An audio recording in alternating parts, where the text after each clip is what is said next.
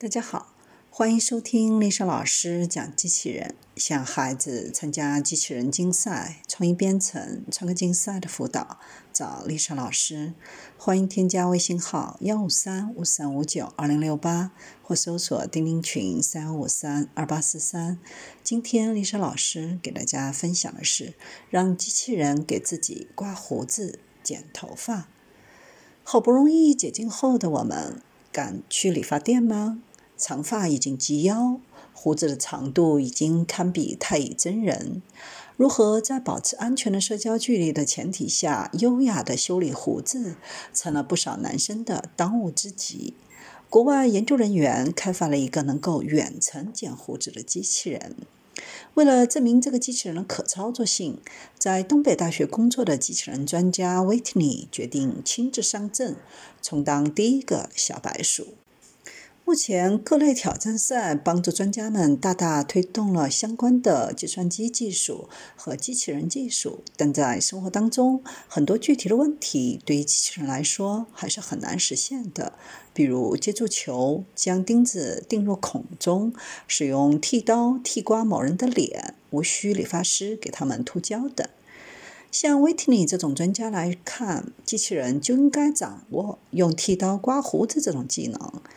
他曾经在 RSS 研究会上做了一个 Reacting to Connect 的演讲，主要内容就是基于直剃刀的研究难度、对性能和可靠性能的要求。他认为，直剃刀对于机器人技术来说是一个有趣且有价值的问题。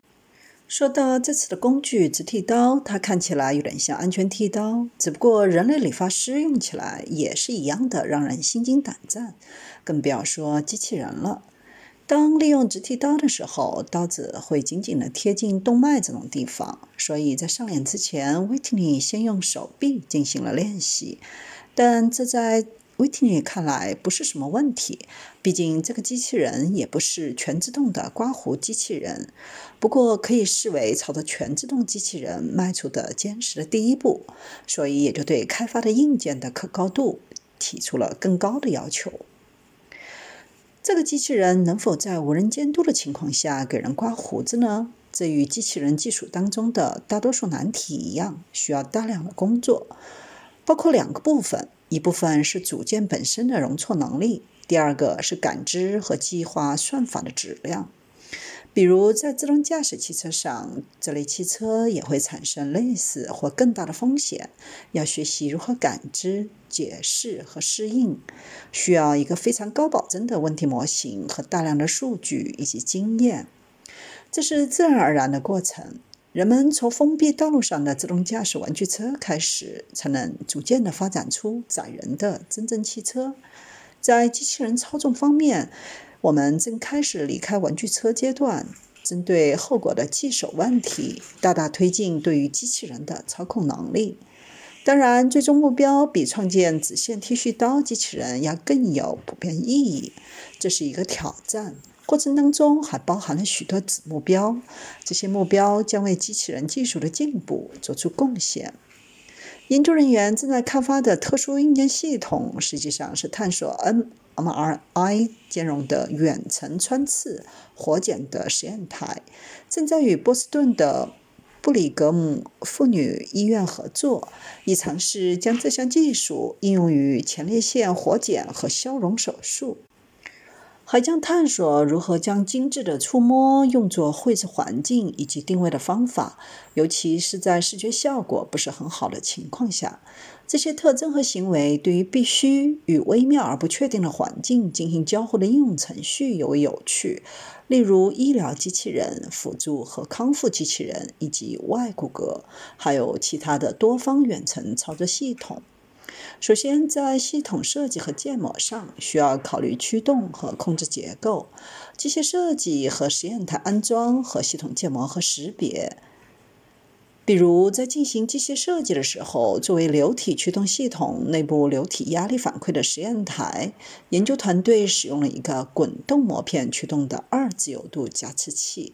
每个执行机构是由一个双作用活塞密封低摩擦纤维弹性体滚动隔膜，两个隔膜执行机构驱动独立的手指，提供晚节和夹持夹道。传输的输入端通过纤维增强橡胶软管连接到单独的直驱无刷电机，而电机通过引入的旋转膜片执行耦合。这种方法结合了软流体执行器的低质量、低摩擦力和直接驱动 SEA 的可控性和性能。液体压力记录使用模拟输入终端和十六位的分辨率。在测试的时候，设备由流体执行器驱动，驱动器可以使用完成触及到刺激的力的传导的水管。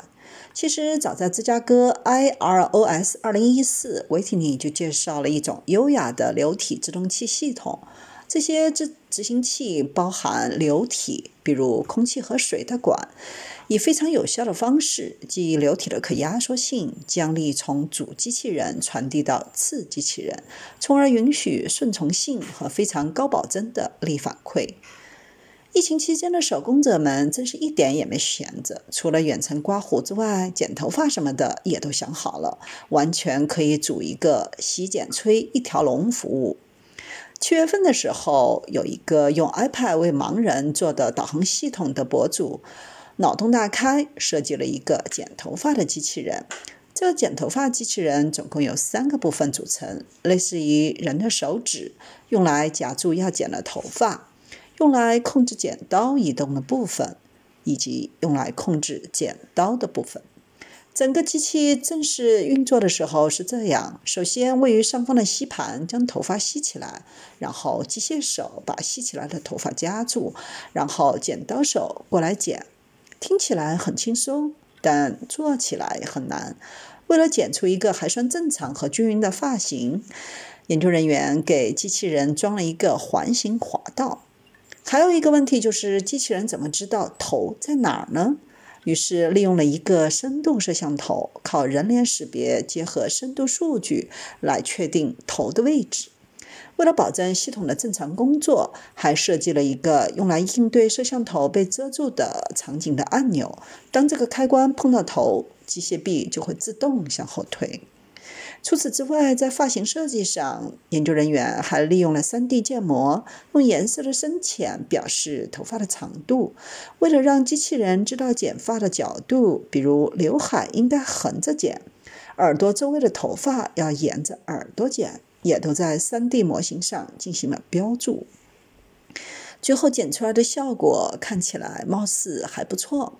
不过最关键的问题是，不管是远程刮胡子还是理发，当这项技术真的被普及的时候，大家愿意去尝试一下吗？